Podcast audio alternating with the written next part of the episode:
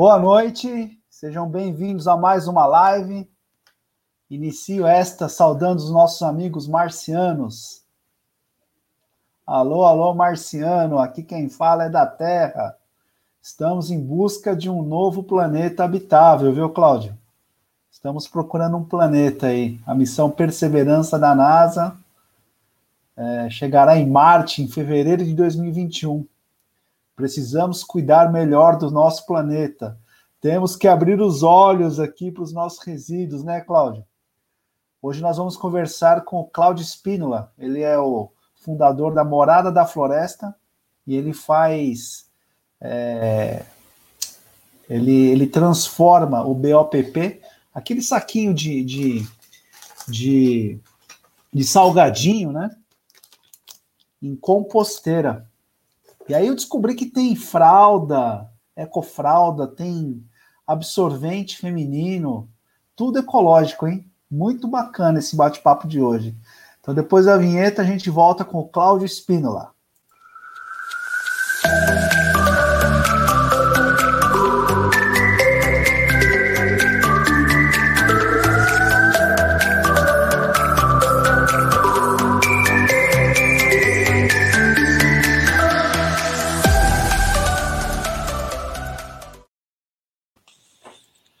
Cláudio Espínola, o pai da Violeta e do Micá. Tudo bom, Cláudio? Tudo bem, Flávio? Tudo, Tudo bom. Eu tava tenso aqui te esperando. falei assim, cadê o Cláudio, hein, meu? Imaginei, peço desculpa, viu? Aqui é muita correria. Eu tá imagino que seja mesmo. Mas bacana. Muito obrigado pelo seu tempo, viu, Cláudio? Tranquilo. Quem, quem passou o seu contato foi a Cláudia. A Cláudia, a Cristina Sato. Não sei Legal. se você conhece ela, ela mandou, mandou o seu link. Eu falei assim: nossa, preciso conversar com o Cláudio, porque isso aqui é, é um grande desafio que você, você faz, né? É verdade. Cláudio, porque eu, eu estive na praia umas duas semanas e a, as pessoas abrem o pacote de bolacha ali no, na praia. Isso aqui, ó, voa e tem os montes na praia, né? Uhum. E eu andei visitando algumas cooperativas, apesar dos fabricantes falarem que é reciclável, né? Que é polipropileno, é PP, descartar como PP, na esteira de triagem isso aqui passa batido, vai tudo para aterro. Passa batido, eles não coletam, eles não separam mesmo, né? É, e aí eu fiquei surpreso quando eu, eu a, a Cris falou para mim, falou assim, ó, isso aqui ele vira composteiro. Eu falei assim, não, na hora, eu falei assim, vou mandar uma mensagem lá para a Morada da Floresta. Mas me conta um pouco da história antes da, da você começou a, a, a pensar em, em, em, reciclar esse material. Me conta um pouco da sua história, Cláudio, tá. da, da Morada da Floresta. Tá. Você conhece permacultura, Flávio? Já ouviu falar desse termo? Já ouvi falar. Então, a permacultura ela é, ela conceitualmente, é, é cultura permanente. Ela surgiu na Austrália na década de 70, mais ou menos, com essa observação de como que a, a agricultura convencional está destruindo a natureza. Né? Ela é Sim. insustentável, porque ela precisa de, é, de fertilizante é, mineral, que é finito, e usa agrotóxico naquela monocultura, desgasta o solo, aí tem que ficar repondo, tudo aquilo. Né? Então começaram a pensar como que dá para a gente gerar produtividade e gerar sustentabilidade também. E a partir de várias observações, implementações e técnicas, surgiu ali uma série de, de, de conhecimentos mesmo, né? E e aí eles perceberam que precisava ter um nome para poder divulgar isso. Aí deram o nome de permacultura e inicialmente permacultura era agricultura sustentável. Aí depois viu que a agricultura permanente, né? E depois viu que aqueles princípios poderiam ser aplicados em outras dimensões também. E a permacultura chegou no Brasil na década de 90. E eu conheci em 98, quando estava assim, realmente iniciando aqui no Brasil. E quando 98. eu conheci, 98. Aí quando eu conheci aquilo lá mexeu com a minha cabeça, assim, eu falei, nossa, mudou a minha visão de mundo. E eu falei, cara, eu preciso aplicar alguma coisa aqui na minha vida, né? E aí eu comecei a fazer compostagem em 99. estava aqui, o que a casa que hoje é a morada da floresta, na época eu alugava, eu estudava na USP e, e era uma república de estudante, vamos botar assim, né? E onde, fica, onde fica a morada? Fica atrás da USP, aqui no Butantã. Ah, bacana. E é uma casa, o terreno da morada da floresta é um terreno simples, assim, uma casa de 10 por 25 de profundidade. E aí eu comecei a fazer a compostagem e plantar. E em um dado momento a casa, o dono quis vender a casa, comecei a negociar a compra e aí compramos a casa e a partir desse momento da compra começamos a, a, a mexer na estrutura da casa. Então, comece... e nesse momento de mexer na estrutura, então abrimos um salão de aula em cima de, um, de uma das partes da casa, levamos o telhado da casa, né, criamos um salão na laje, vamos botar assim, e começamos a dar cursos e convidar professores de permacultura para ministrar cursos aqui. E esses cursos, muitos deles eram práticos, e aí com os cursos a gente iria, a gente ia também implementando as melhorias.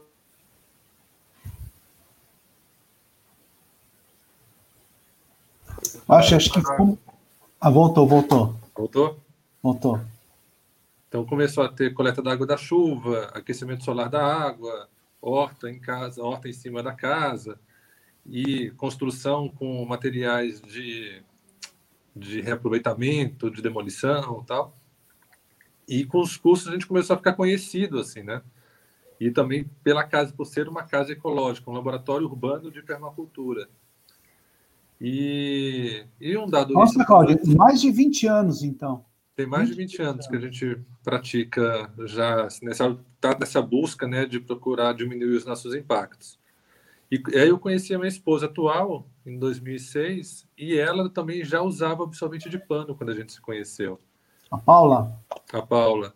Então foi muito legal que foi assim, ela já tinha também os princípios ecológicos, eu tinha os meus e a gente se juntou.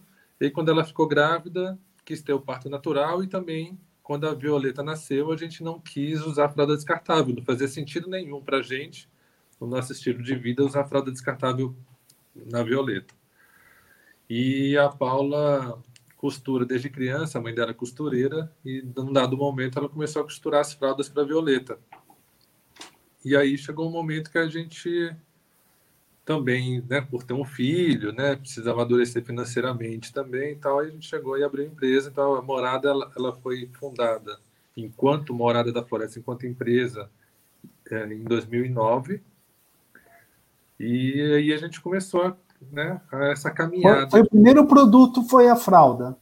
Foi os três, foi o minhocário, a fralda e o absorvente feminino. Então a gente já lançou abrimos a morada com esses três produtos, com essas três linhas até, né?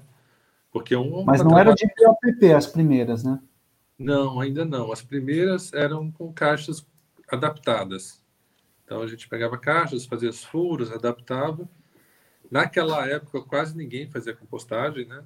Assim, a gente a, influência da morada da floresta na compostagem no Brasil é muito grande, né? Foi um trabalho um pouco pioneiro e que a gente come, começou a levar também isso para o poder público, né, para mostrar a importância também, o quanto que gera de economia para a prefeitura, na medida que a prefeitura estimula as pessoas a fazerem compostagem em casa, ou compostagem nas escolas, enfim, né, todo o resíduo orgânico da cidade poder, tem um potencial enorme de ser compostado no próprio local de geração.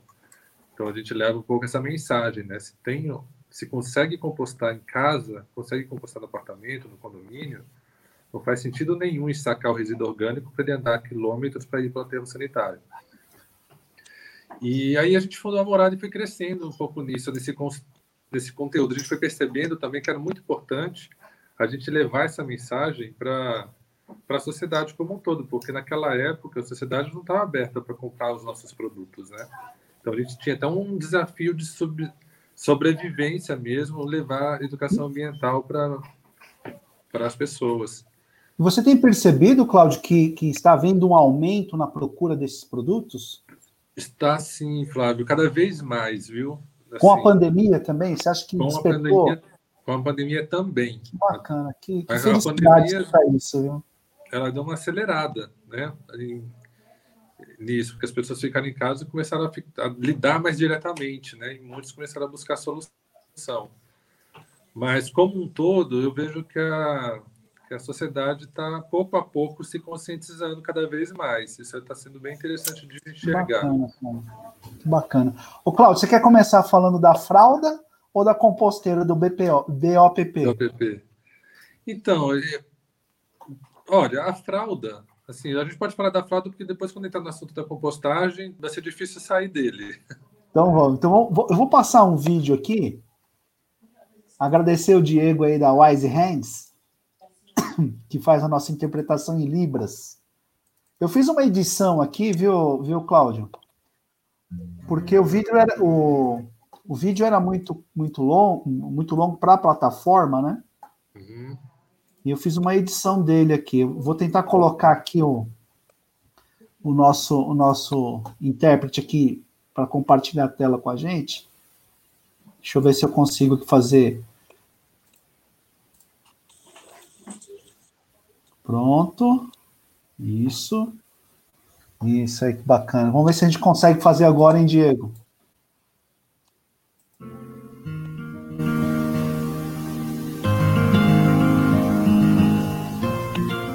Marca Bebês Ecológicos, ela nasceu com o nascimento da nossa primeira filha, Violeta Luz. A Violeta nasceu em 2008 e nós optamos por usar as fraldas Kramer, aquelas fraldas antigas na época, como uma opção mais sustentável para gerar menos lixo no meio ambiente. Então eu comecei a conhecer essas fraldas importadas, produzidas na China, produzidas nos Estados Unidos, no Canadá. Comecei a ter acesso a essas fraldas importadas e desenvolver a marca Bebês Ecológicos, que nasceu então no ano de 2009. A fralda, ela contém um sistema de ajuste por elástico caseado. Então, ela regula desde um bebê de 5 quilos, que equivale a 3 meses, até 17 quilos. Ela também possui um ajuste na cintura. Nós desenhamos todo o posicionamento de botão, projetando um botão para a cintura e um botão para coxa.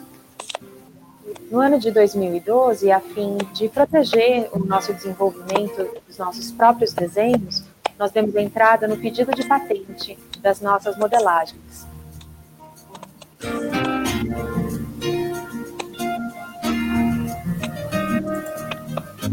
A marca Bebês Ecológicos é uma marca inovadora.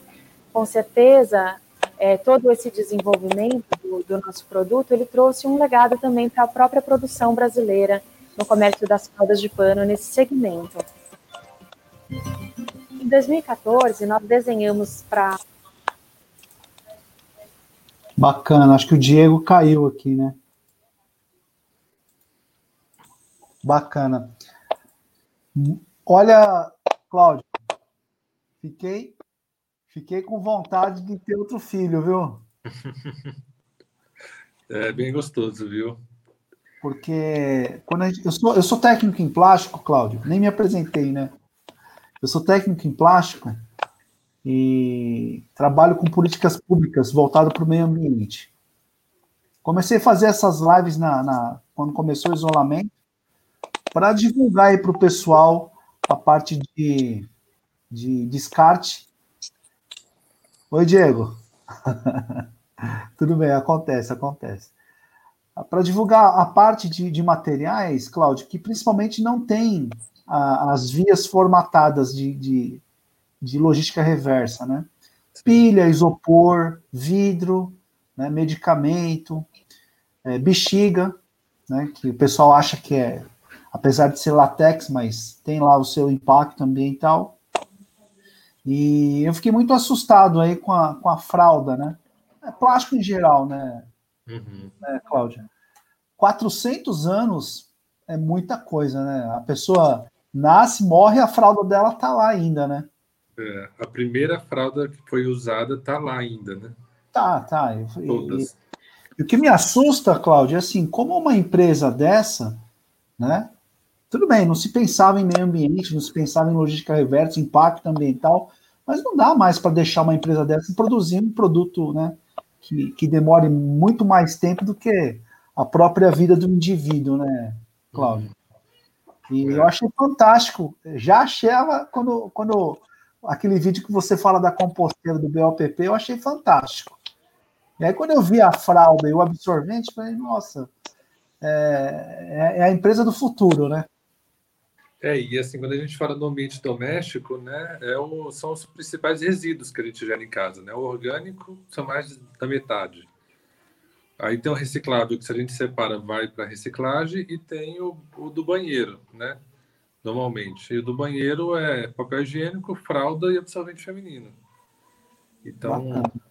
se a gente consegue né, minimizar, né, resolver o orgânico e deixar de usar as fraldas e as mulheres os absorventes femininos, o resíduo doméstico ele, ele some quase, né?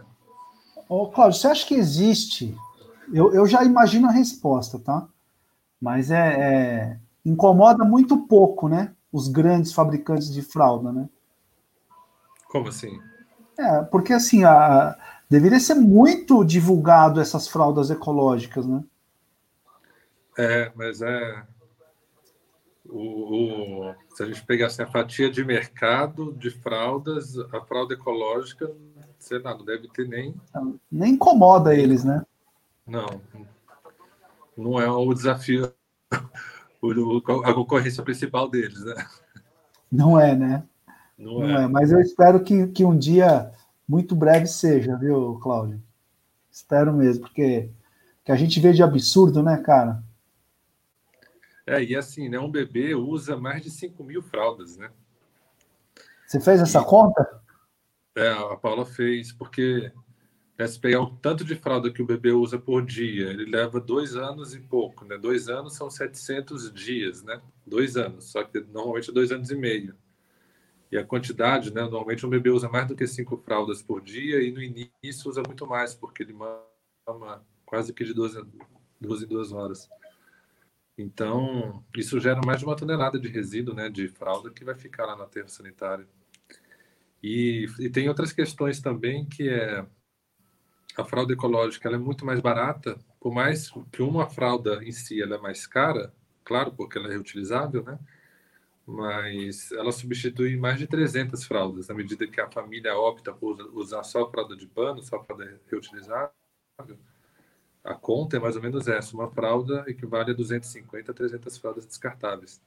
Então, quando vai ver o preço final do, do custo para a família, é quase que um quarto.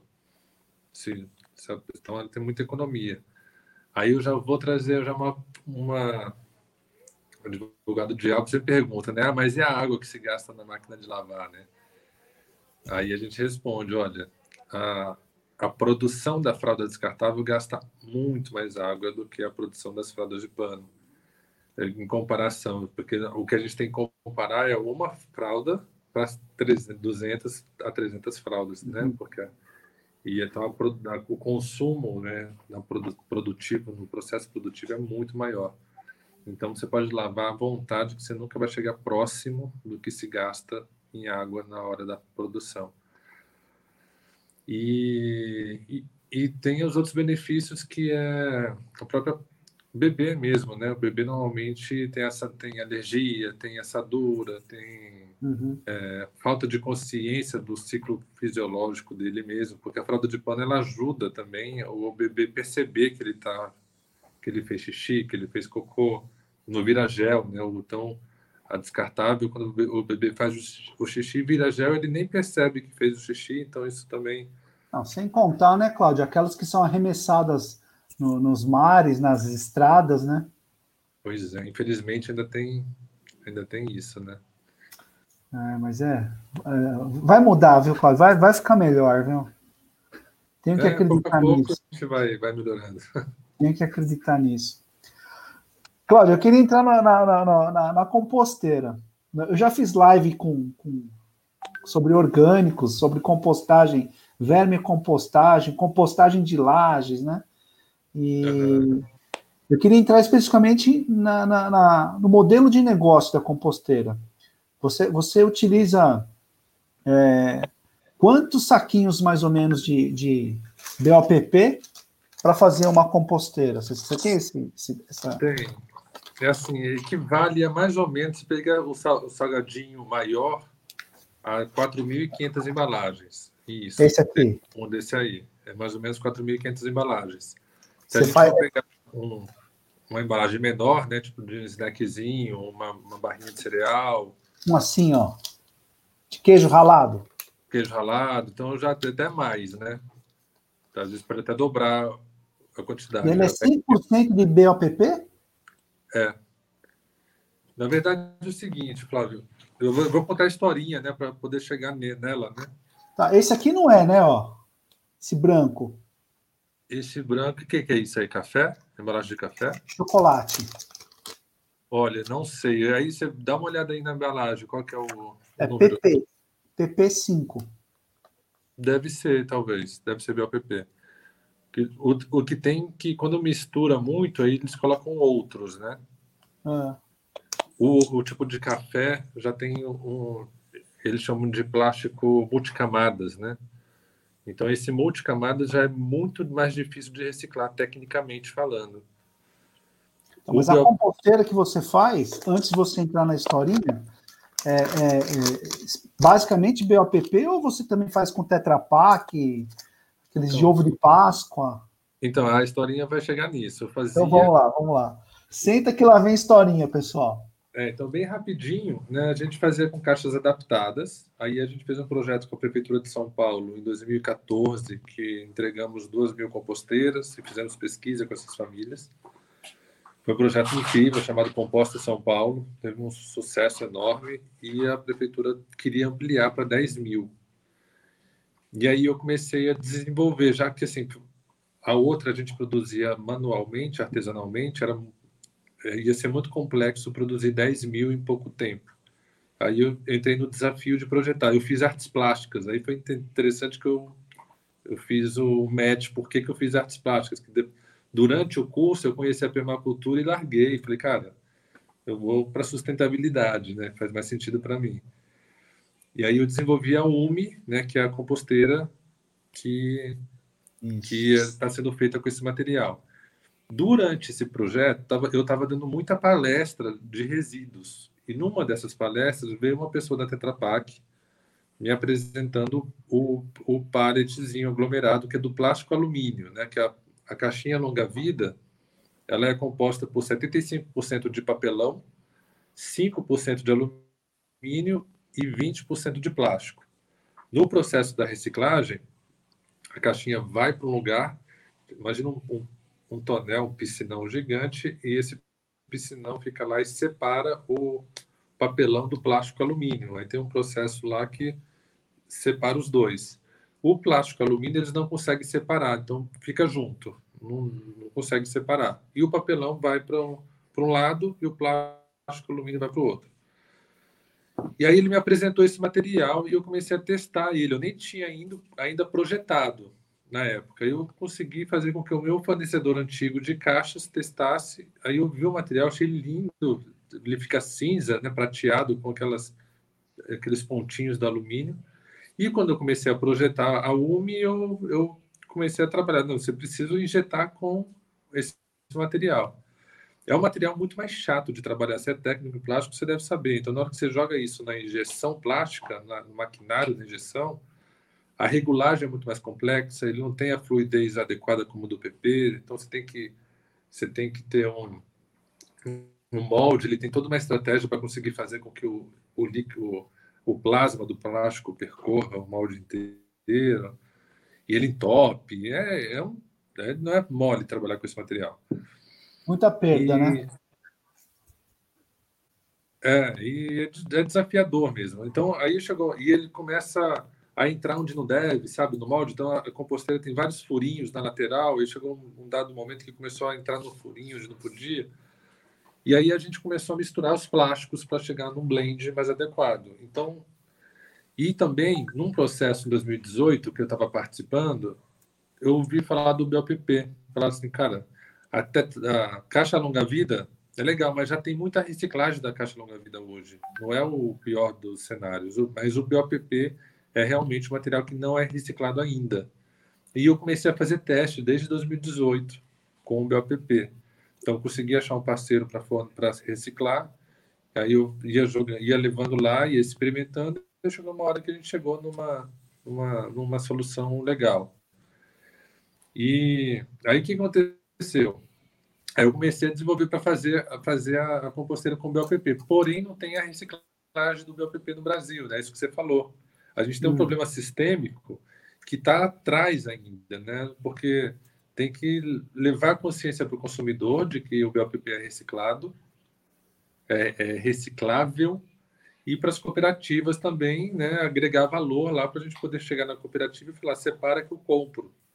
Então, não é um processo tão simples ainda, Flávio, sabe?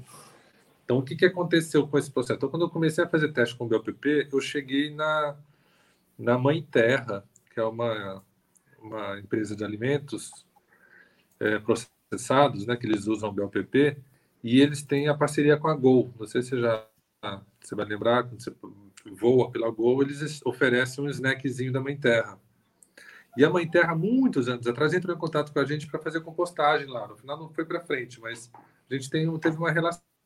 Aí eu, aí eu cheguei na Mãe Terra oferecendo, propondo um projeto para a gente coletar o BOPP dos voos da Gol e fazer a composteira. Então, um projeto que seria Morada da Floresta, Mãe Terra e Gol. E eles adoraram o projeto, né? chegaram a, a se oferecer para para custear a logística reversa do BOPP dos aeroportos até o ponto de reciclagem. Só que quando bateu na Gol, bateu na Infraero, bateu em muitas burocracias ali e restrições do, dos aeroportos, aí não, não foi viável esse projeto. E, e aí a gente começou a pensar, puxa, esse projeto com a Gol não vai dar, mas vamos fazer algum outro projeto. E, e aí a gente pegou material pós-industrial ainda. Então, ainda não. Esse, essas composteiras que a gente está produzindo hoje com o BLPP ainda não é o pós-consumo, que é um outro desafio. Então, a gente está trabalhando agora com o pós-industrial, que é, é, perdas de fábrica, né, que também. São as aparas, é, né? As aparas e tudo. E eu estou trabalhando com um projeto que aí eu estou tentando levar para as grandes indústrias que, que usam o BLPP em escala para a gente fazer um projeto social, né, de de realmente trabalhar com o BLPP pós-consumo, de levar para o consumidor e para a sociedade esse mindset de que o BLPP é reciclável e transformar em composteiras domésticas e fazer o que a gente fez com a Prefeitura de São Paulo em comunidades de baixa renda urbana. Que numa favela, por exemplo, é muito complicado quem mora numa favela porque o caminhão do lixo não passa na rua. Né? O caminhão do, do lixo passa nas avenidas. Então a pessoa pessoa precisa sair da casa dela e andar 400 metros subindo o morro, descendo o morro, com o resíduo na mão, o resíduo orgânico de casa, para levar lá naquele container que fica na avenida. Aquele resíduo orgânico lá na rua, chega cachorro, gato, rato, barata, né? vira um problema de saúde pública. Aquele asfalto fica né, com cheiro, tudo. E o resíduo orgânico é o resíduo que obriga a família a sair da casa dela para ir até lá levar o resíduo, né? Porque se ela não precisa mais levar o resíduo orgânico, ela vai, ela vai fazer essa viagem muito menos vezes por semana. Então é um problema social, não só apenas ambiental, mas é um problema social também de saúde pública. Não, sem dúvida. Ô, Cláudio, deixa eu só tirar umas dúvidas aqui enquanto na, no, na sua fala. É, você detém, então, a tecnologia hoje, transformar a BOPP em produto né, na composteira já não é dificuldade para você. Não. Tá, vamos imaginar né, uma situação assim. É, uma cidade inteira resolve comprar sua composteira de BOPP. Vai faltar BOPP?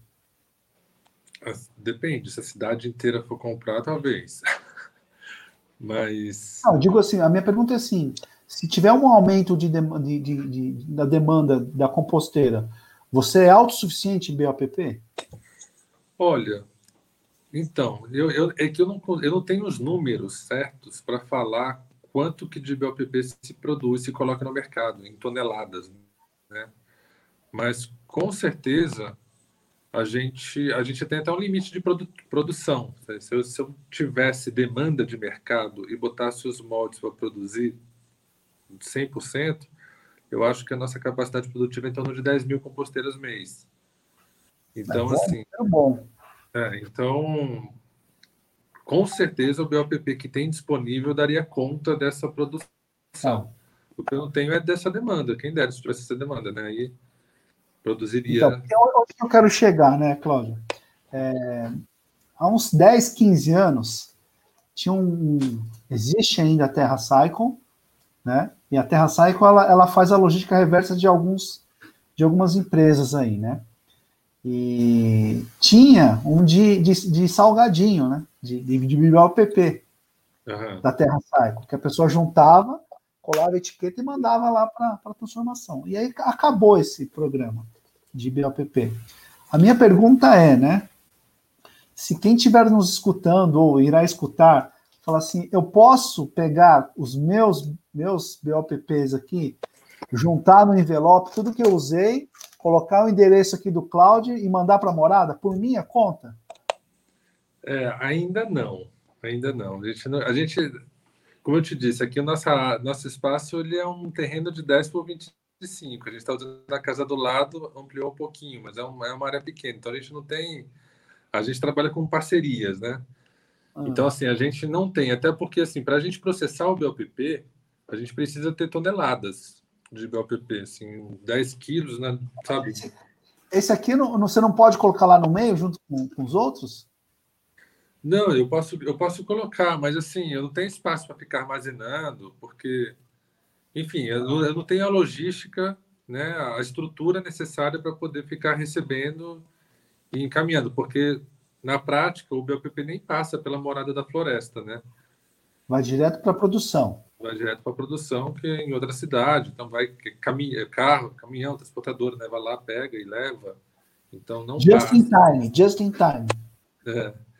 Então, não, a gente não tem ainda, mas o que, que eu estou trabalhando né, nesse projeto que eu estou falando para você é de levar para a sociedade essa questão. Né, de, é um projeto né, que, se der certo, ele vai ser apoiado pelas indústrias que usam o BOPP e e outras que queiram apoiar, e, e mostrar para todo mundo, para a sociedade, que é interessante separar o BOPP e também para a cooperativa que você pode separar que tem compra, tem venda, né? O que acontece hoje é o seguinte, não é o problema não é técnico da reciclagem em si.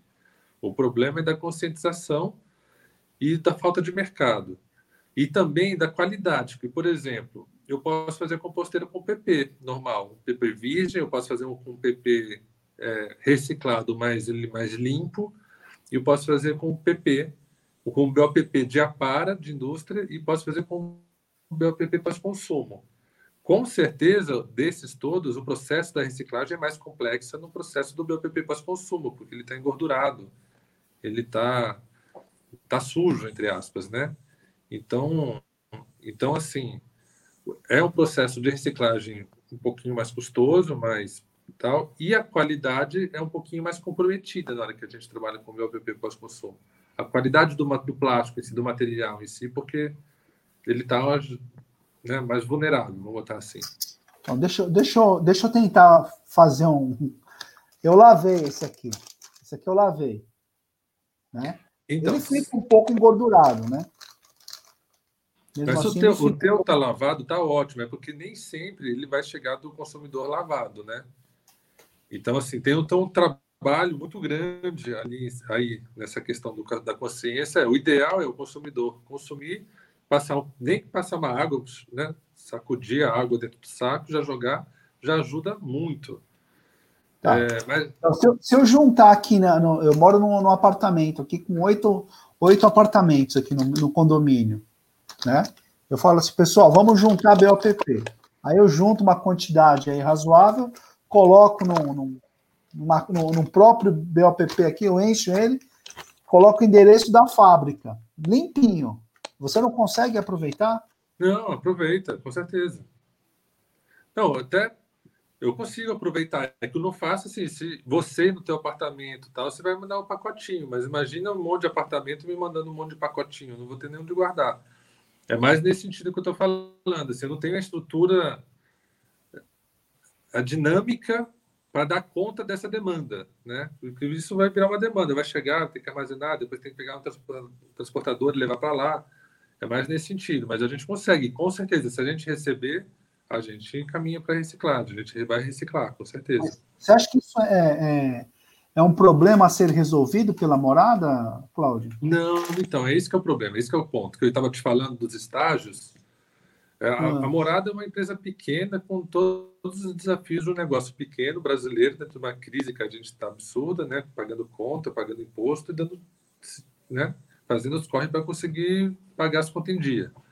A gente não tem estrutura nem de equipe, nem de nem financeira para para dar esse passo, né, de pensar em resolver a questão do BOPP pós-consumo.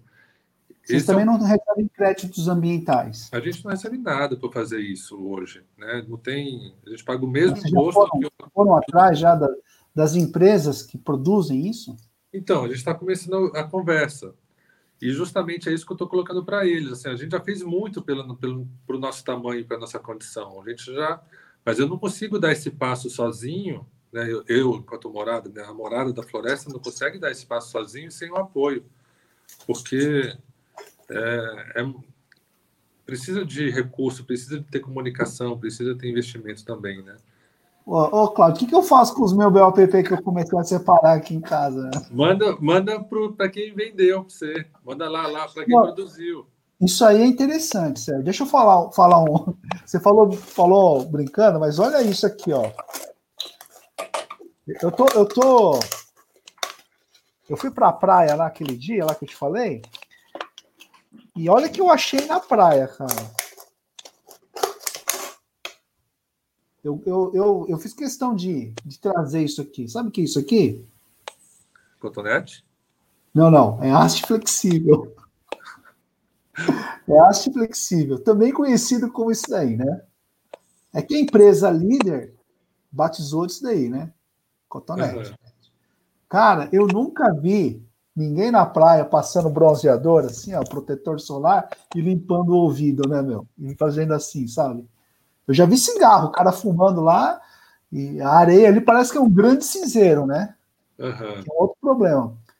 Mas isso aqui, quando eu, eu, eu, eu comprei aquela pinça, é uma pinça japonesa que vende aqui na Daiso, né? não sei se você conhece, conhece essa pinça? Não. Cara, vou te mostrar. Isso aqui, ó. Isso aqui. Não. Você aperta aqui, ó. ó. Ela tem 80 centímetros. Você consegue pegar com muita precisão, cara. Muito legal isso aqui. Muito. Comprei mais quatro. Vou formar um exército de catadores na praia. E aí eu achei isso aqui, Cláudio. Falei, cara, como que pode vir parar hastes flexíveis aqui na areia, cara? Impressionante. Muitas né? outras coisas, mas isso aqui me chamou a atenção. E aí eu mandei uma mensagem para o fabricante. Falei, escuta, eu, eu convido o seu departamento de sustentabilidade para dar uma voltinha comigo, porque se eu fabricasse isso aqui, eu ia ficar com vergonha, Cláudio. Eu ia ficar com vergonha. E aí o que, que eu pensei, ó? Eu falei assim, eu vou, eu vou procurar algumas soluções mais ecológicas. Isso aqui diz que é biodegradável. Eu estou pesquisando se é mesmo. Né? Fala aqui, ó, biodegradável, tá vendo? Sim. Né? Então eu tenho que pesquisar se é mesmo, se é realmente biodegradável ou vira microplástico, né? Mas isso aqui, isso aqui eu vou, vou, vou colocar no envelope, na caixinha dele, e vou mandar para eles. Vou assim, ó, resolva aí o que você faz com isso, meu. Uhum. É? E aí eu estendo, eu estendo para outros produtos também, cara. Que, gilete, né? Lâmina de barbear, aliás. Lâmina de barbear. Pô, é outro problema, cara. Ou você passa a usar a navalha, ou você pega a embalagem, o resíduo lá, ou depois que não dá para usar mais. Apesar que eu não tenho muita barba que nem você, né? Mas eu vou colocar no envelope e vou mandar para eles. Vou assim, ó, o que, que eu faço com isso? E vou mandando para eles. É, eu acho que essa é uma, uma forma deles, pô, vamos fazer alguma coisa. Né? Sim. Penso eu. eu. eu, eu teve, teve, uma vez que eu ouvi uma palestra de um cara da cooperativa que eles fizeram isso com, a, com o. Sabe aquela garrafa de leite que é de um plástico multicamadas? Sei. Chega, chega lá e os caras ficam entulhando porque não tem o que fazer e, os, e eles tinham a conscientização de não levar para aterro sanitário e começaram a acumular, acumular. Chegou uma hora que eles foram lá para a indústria e jogaram na frente, assim, ó. É, é, a, esposa, é a esposa do chefe. Sabe qual é a esposa do chefe? Não, sei não. Qual que é? É a chefa. Sim. É, e, e, e, o pior, o pior, que acho que a população que consome essa marca não sabe, né, que não é descartável, né, não é reciclável, né? Sim. E realmente isso aí, eu já acompanhei uma esteira de triagem, eu ficava lá no final da esteira. Os mais experientes ficavam no começo, porque aparece coisa né, que dá para reutilizar ainda. E no final da esteira, viu, Monique? No final da esteira, começava a cair algumas coisas, eu falava assim: para onde que vai isso aqui no final da esteira? Ah, vai para o aterro. Eu falei: não, não acredito que vai para o aterro. Não, não acredito. Essa garrafinha aí que você falou, iam várias para o aterro. Várias. Não pode nem deixar mais produzir um negócio desse, Cláudio. É. Mas. E, e, o, e limpar a orelha, o mais sustentável é o, o, é o bambuzinho japonês, né? Mais sustentável e eficiente. Aquela, aquele bambuzinho pequenininho que tem uma conchinha assim, né? Tem uma conchinha. Nossa, aquilo lá, depois que você usa aquilo, nunca mais você usa o. O descartável? O, normal é, porque ele, é ele, resolve muito melhor. O outro você fica ah, meio que é? apertando a cera, assim, é, depois experimenta. É, é incrível. Ah, vou, vou experimentar. E que outras práticas você tem assim sustentáveis, Claudio? Fala para mim. Ah, limpar a bunda com água. Ah, no, no, no, no, banheiro, no... usar a duchinha, a duchinha higiênica, né? Além de ser sustentável, é muito mais também é muito mais higiênico, né? Ah, eu, eu lembro de uma de ducha de ducha higiênica. Eu lembro de um vídeo. O cara falava assim, é, como que era? Ah, você está lá na, no seu jardim, mexendo lá na, nas flores, né? A Monique está lá no jardim, lá mexendo nas flores dela. Tal, de repente ela pá, tocou a mão no, no cocô do cachorro que estava ali no meio, né? É, você, você passa um papel assim? Não, você vai lavar a mão, né, meu? E muitas vezes, né? É, e a mesma coisa, né, quando você vai, vai evacuar, né? Você, você não passa o papel, você vai lavar, né? É. é e, Mas, e, mas é, é, é, engraçado, essa foi uma, foi uma das práticas assim que demorei para praticar, né? Tipo, separava os resíduos, plantava, né? vários hábitos assim ecológicos. Mas aí eu fiquei na Índia durante cinco meses. O Mika nasceu na Índia, né? E a gente ficou durante cinco meses na Índia e lá na Índia é cultural, é normal, todo banheiro tem, às vezes não tem nem papel higiênico, mas né, tem assim, tem uma não é a duchinha, né? É uma, é uma torneira com uma canequinha. E aí eu fiquei, acostumei, depois que você. E o que eu falo para as pessoas, assim, que muitas pessoas têm preconceito com isso, né? Falam, ai, nossa, que. Cara, você faz uma semana só deslimpando com água, você nunca mais vai usar papel higiênico. Eu nunca mais, porque assim, é... quando eu, hoje, quando eu, eu vou no banheiro e não tem a duchinha, é um desespero. Fala assim, nossa, não acredito que eu vou ter que pegar isso aqui e ficar raspando na minha bunda. né? Nossa senhora, e não limpa nunca, né? Você vai, não limpa, vai, não limpa. Não, assim, você não tá limpando, você tá raspando na pele, né? Dá um desespero. A água, depois que você usa, você fala, nossa, é muito mais lógico. Depois só lavar a mão, né? Claro, você não vai sair dali sem lavar a mão. Até, é legal que isso te obriga que tem gente que vai no banheiro normal e nem lava a mão, né? E... Descartável, aquele single use, você não usa mais nada. Há muito tempo. Olha, muito raro. Até agora, sim, para essa história da pandemia, às vezes as crianças pedem uma coisa no iFood, né? Alguma coisa e vem. Né? Aí vem bem descartável. Mas assim, no, no, mercado, no dia a dia, a gente não, não consome, né? A gente tenta evitar ao máximo. Tem hora que a gente não consegue evitar, né? É difícil ser 100%, né, Cláudio? 100% ecológico. É, né? é. Mas, enfim, deixa eu ver o que mais. Aqui a gente tem o aquecimento solar da água do sol, né, água pelo sol, então, quer dizer, a gente também não usa chuveiro elétrico. O chuveiro elétrico gasta também muita energia. É, o, o sistema de aproveitamento da água da chuva aqui é incrível, né? Todos os telhados direcionam a água para uma cisterna que está debaixo do, do jardim, é, e bombeia filtra e distribui para privada e, e, irrigação e lavagem. Então, a água da privada nossa é a água da chuva, né? Então, eles também têm essa prática. Sacolinha de supermercado, Cláudio. Como que você faz quando você vai no supermercado? Então, a gente já deixa no carro já a sacola, já fica lá no carro já, né? Pra gente não. Então. Cara, gente... sempre quando eu vou no supermercado, eu passo um nervoso, cara. E muitas vezes no supermercado a gente não usa aqueles. Quando você vai na, na parte de hortifruti do mercado, que tem aquelas sacolinhas lá transparentes, a gente também normalmente não usa, só em alguns casos. Então a gente vai pegando os legumes e tudo, vai jogando no carrinho. Aí chega lá, vai pesando. Mas aí é nesse supermercado que a balança é no caixa, né? É no caixa, é. é tem alguns supermercados que a balança não é no caixa. É. E aí eu reutilizo o saquinho, né? Eu vou lá com o meu saquinho reutilizado, né? O cara vai lá e coloca um, um, um a etiqueta, no, sabe, no nó. Eu falei, meu, você faz assim, não consigo reutilizar, né? É. Ah, fala com o gerente. Eu falei, putz, é um estresse, né, cara? Verdade. É um estresse. Ô, Cláudio, deixa eu mostrar a sua composteira aqui para o pessoal que está assistindo a gente. Tá bom. Diego, dá licença, hein, Diego? Vou sobrepor a tela aqui. Essa aqui é a Umi Composteira. 100% BOPP. Isso. Umi é humano, humanidade, humus e mi de minhoca. Ah, mas pode ser só só compostagem normal, sem ser Pode, velho. pode usar compostagem. sem minhoca, pode. Só que vai demorar bem mais, né? E ela já tem a torneirinha aqui, né? Isso, já tem a torneirinha, já tem o pezinho também. Então ela está pronta, Então, você né? Pode fazer, fazer mais andares ali. Em até quatro. Essa de duas dá para uma família de até quatro pessoas. Tá. E ela é lisa também, facilita bastante a limpeza, né? Para no dia a dia, deixar a caixa limpinha e tal, né? Eu vou passar o, vídeo seu da compostagem, pode? Pode, pode. Espera aí, deixa eu ver como que eu faço aqui.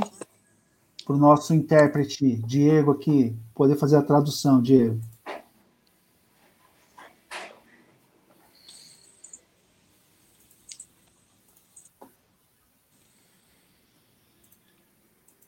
Aí. Vamos lá? Tá magrinho aqui, hein? Você gostaria de contribuir com o meio ambiente de uma maneira simples e fácil na sua própria casa? A compostagem doméstica oferece essa oportunidade. Pensando nisso, a Morada da Floresta desenvolveu a composteira UMI, que é uma composteira que foi pensada em todos os detalhes para facilitar a vida de quem pratica compostagem e para melhorar também o bem-estar das minhocas. Tem um detalhe muito especial na composteira que ela é feita com embalagens longa-vidas recicladas. Sabe aquelas caixinhas de leite, de suco que a gente compra e depois separa para reciclagem?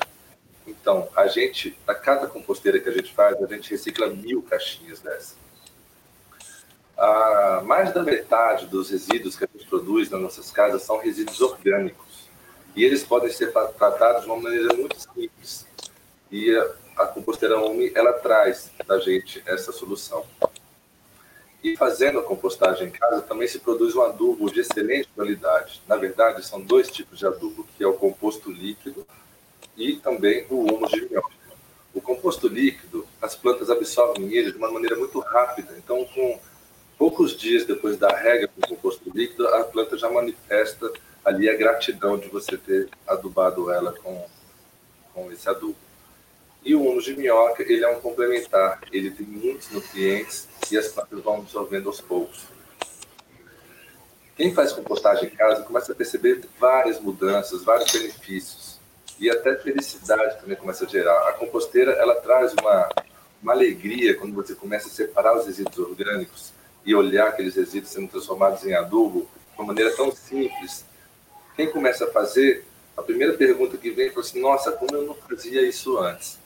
E depois a composteira começa a virar até um ponto turístico na casa. As pessoas, né, quando você recebe visita, hóspedes, vai precisar mostrar, explicar que os resíduos orgânicos são separados e gera muita curiosidade, as pessoas veem, muitas pessoas pensam que dá cheiro, né? Então isso aí é um mito muito interessante que é, não dá nenhum cheiro fazer compostagem em casa com minhocário. E então eu gostaria de convidar você para navegar um pouquinho por essa página, se possível clicar nos vídeos que tem de depoimentos de pessoas que fazem a compostagem já há algum tempo, né, os benefícios que elas perceberam nas suas próprias vidas, e te convidar também para experimentar essa prática. Hoje, são mais de 20 mil famílias fazendo compostagem com as nossas composteiras. Juntos, estamos compostando mais de 40 toneladas por dia de resíduos orgânicos. Estamos produzindo juntos mais de 600 toneladas de uma de minhoca por mês. Isso é um movimento, uma, uma revolução que a gente está proporcionando e quero te convidar para fazer parte desse movimento também. Bacana. Muito bacana, viu? É, Cláudio. Oi, fala. É, se um dia tivermos que ir para Marte, já comecemos certo lá com compostagem, né, meu? Nossa, essa ideia aí, né? E pior que tá, tá rolando mesmo, né? Tá, tá. Estão é. procurando aí um, um, planeta habitável, né? Pois é. Tem, acho que o Diego travou de novo. E muito bacana seu projeto, viu? Eu espero que você viabilize logo aí o, o, o BOPP do consumidor final para que a gente possa mandar para a fábrica lá direto, viu? Sim, não, se Deus quiser, a gente consegue, sim, vai dar certo. Me avisem que eu vou mobilizar o pessoal para começar a juntar esse BOPP, viu? Tá bom, pode deixar. Né? Enquanto isso, vou mandando para os fabricantes, né, para ver se eles se mexem, né? Sim. Porque, nossa. Mas cara, tem uma preocupação, estão começando a perceber que não é legal que a sociedade está cobrando, né? Eu acho que esse é um movimento que é importante da gente fazer enquanto consumidor, né? Assim, quanto mais o consumidor tiver consciente, e mais essa vai proporcionar essa mudança, né, no cenário lá da, das empresas, né? É, é. O consumidor, de uma certa maneira, ele que tem um grande poder né, na mão e a gente não percebe. É verdade. O Cláudio, já passamos o seu filme aqui. Você estava com uma, com, uma, estava com um rabinho de cavalo aqui, né? No filme. Não sei, eu, meu cabelo varia bastante. tá, tá grande, tá, tá pequeno, tô, tá, tô sem barba. Tá, bacana, barba. foi muito bom conhecer você. Vou, vou no site da Morada tem, tem, eu vi lá tem serragem, tem minhoca, né? Fala um pouquinho aí do, faz um, um merchan aí, Cláudio. Então, eles têm a nossa loja virtual, né, que a gente manda para o Brasil inteiro. Então, temos né, a, a, linha de compostagem residencial, que é a composteira UMI, também tem as composteiras no modelo mais antigo, que, que é mais, são mais econômicas, né? Então, tem a UMI, ela é um pouquinho mais cara mesmo, mas vale a pena porque é um produto que dura mais de 20 anos, né? Então, assim, vale a pena investir um pouquinho a mais. Então, o produto top de linha, que ela está realmente ela foi projetada em muitos detalhes mesmo, que na hora que você vê a diferença, realmente vai entender. Ela vale o que eu pago um pouquinho a mais. Aí tem as minhocas, tem serragem, tem o baldinho, né, da parte da compostagem também. A minhoca você manda pelo correio também? A gente manda, a gente tem uma embalagem especial para armazená-los, né, que ela, ela é totalmente vedada, então elas não ah, saem bacana, do pacote e, e ela é respirável também. Aí tem a linha da menstruação sustentável, que a gente tem as três soluções né, para as mulheres substituírem o, o, absorvente. o absorvente feminino, que são os absorventes de pano, as calcinhas absorventes e o copinho coletor de uso interno. Então, essas três soluções são muito legais, que uma é complementar a outra, sabe? Às vezes a mulher está na rua, então é melhor usar o copinho, quando está em casa, né, prefere usar o pano ou a calcinha, então então tem isso e tem também as fraldas ecológicas, que é a nossa marca Bebês Ecológicos. E isso está na loja virtual, que você consegue comprar. E na, na, linha de bebês ecológicos, a gente tem também uma parceria com a Bela Gil, a gente tem um mini berço, que é um berço para a primeira fase do bebê, que tem um choval, tem muitos produtos legais. E a gente também implementa a compostagem em grandes geradores, isso é muito importante que nem todos sabem. Então, assim, quem tem indústria, que tem refeitório, tem ou próprios condomínios de casas, como condomínios empresariais, pousadas, hotéis, restaurantes, a gente também implementa a compostagem no próprio local, que também gera muita economia para esses grandes geradores, que normalmente uma empresa precisa pagar né, para esse resíduo ser descartado, né, e a gente precisa também trazer essa consciência que não faz sentido nenhum né, a gente levar o resíduo orgânico para o aterro sanitário Resíduo orgânico tem muito nutriente, né? E é um recurso muito valioso que a gente está produzindo todos os dias, né? Então vamos produzir adubo, devolver os nutrientes para a terra e, e, evitar aí os, os danos ambientais, né? Que acontecem nessa. São muitos, né? Cláudio, tem uma frase que eu gosto muito. Vou pedir licença para o Diegão aqui, só para passar essa tela aqui, ó. Se a Terra pudesse escolher quem viveria nela, você seria escolhido? O Cláudio, da Morada da Floresta, seria, viu, Cláudio? Tenho certeza. Você seria escolhido para continuar aqui na Terra, viu? Se ela pudesse escolher. Já pensou? Ó, você não pode, não. Você não é ecológico, né? É. Porque, na verdade, nós somos anticorpos aqui na Terra, né?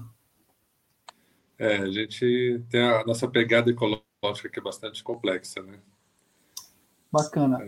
Cláudio, queria te agradecer. Vou deixar você em tela cheia agora com o Diego para você fazer suas considerações finais aí, tá? Convida o pessoal para visitar seu site, para conhecer a Ecofralda, seu projeto lá da morada, tá bom? Tá bom. Beleza. Obrigado, obrigado. Cláudio. Palavras finais do Cláudio Spínola. E aí, pessoal, então, meu convite aqui é experimentar fazer compostagem. É algo muito gostoso, muito gostoso mesmo. Você vai, vocês vão se surpreender com, com essa prática. Se vocês têm criança em casa também, elas adoram. Assim, realmente ficam muito encantadas com as minhocas, com todos, todo o processo que acontece naturalmente dentro do minhocário. Então, vale muito a pena. É... Então, visite, conheça nosso site, né, moradadafloresta.eco. Todos os nossos sites terminam com .eco.br. Então, tem Morada da Floresta, que é o institucional, tem a loja, ponto Morada da Floresta, tem EcoEbs, que é a nossa marca de menstruação sustentável, e bebês ecológicos, ponto eco.br. Então, vai lá, tem muita coisa. Agora, na pandemia, não está dando muito para convidar para conhecer, né? A gente recebe grupos também, recebe grupos de escolas, mas nesse momento a gente não está recebendo. Então, a gente está ali mais atendendo pela loja virtual mesmo. Tá, joia. Muito obrigado, Cláudio, pelo seu tempo. Dá um abraço na Violeta e no Micá e na sua esposa, a Paula. Obrigado pelo seu tempo aí, viu? Valeu, e sucesso Flávio. aí com, com o BOPP, viu? Tá bom, obrigado, Flávio. Tudo de bom aí, sucesso nas lives também. Obrigado, Cláudio. Tchau, tchau. Tchau, valeu. Gente, muito obrigado, Diegão mais uma live aí orientando o pessoal sobre o descarte, a importância do descarte correto. É, tem a próxima live aqui, vou sobrescrever aqui, é sobre Motainai, dia 2 de outubro, com a Lilian Tieme. Nós vamos falar sobre o conceito de desperdício do japonês, né? Como que o japonês faz para evitar desperdícios. Né? Uma live muito bacana que estava procurando uma pessoa para falar sobre esse conceito. Motainai, dia 2 de outubro. Tá bom? Diego, muito obrigado. Monique, muito obrigado. Eu queria que você, Diego, falasse, desse o seu parecer final aí da live. O que, que você achou hoje? Hã? Eu, Monique. Tá. Quer fazer a introdução? É, então, na, na eu gostaria de agradecer a oportunidade de fazer a interpretação, eu junto a Monique aqui, para a comunidade surda, trazer essa, essa, esse conteúdo muito importante, que é sobre a sustentabilidade, sobre a ecologia, é um tema que muitas vezes não chega até a comunidade surda, e fazer esse trabalho que está sendo excepcional para a gente, a gente está muito feliz, e a gente fica lisonjeado de participar com vocês desse projeto. Espero que essas lives é, surtam muitos frutos aí, que o pessoal possa fazer a, a a compostagem, né, e aprender com, como descartar os resíduos corretamente. Muito obrigado aí. Bacana, muito obrigado, Diego. Obrigado, Monique. Queria agradecer a Simone, Simone Okamori, nossa, nossa anja que dá apoio às nossas lives. Até a próxima, gente. Nós vamos encerrar aqui com uma música do Rafael Moromizato. O nome da música chama Clássica. Tá? Tchau, tchau.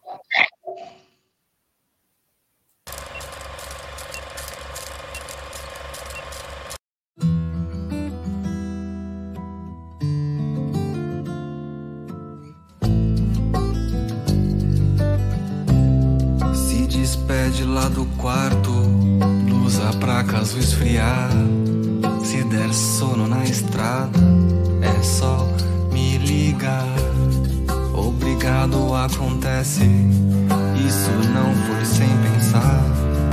O que você merece, eu não posso te dar.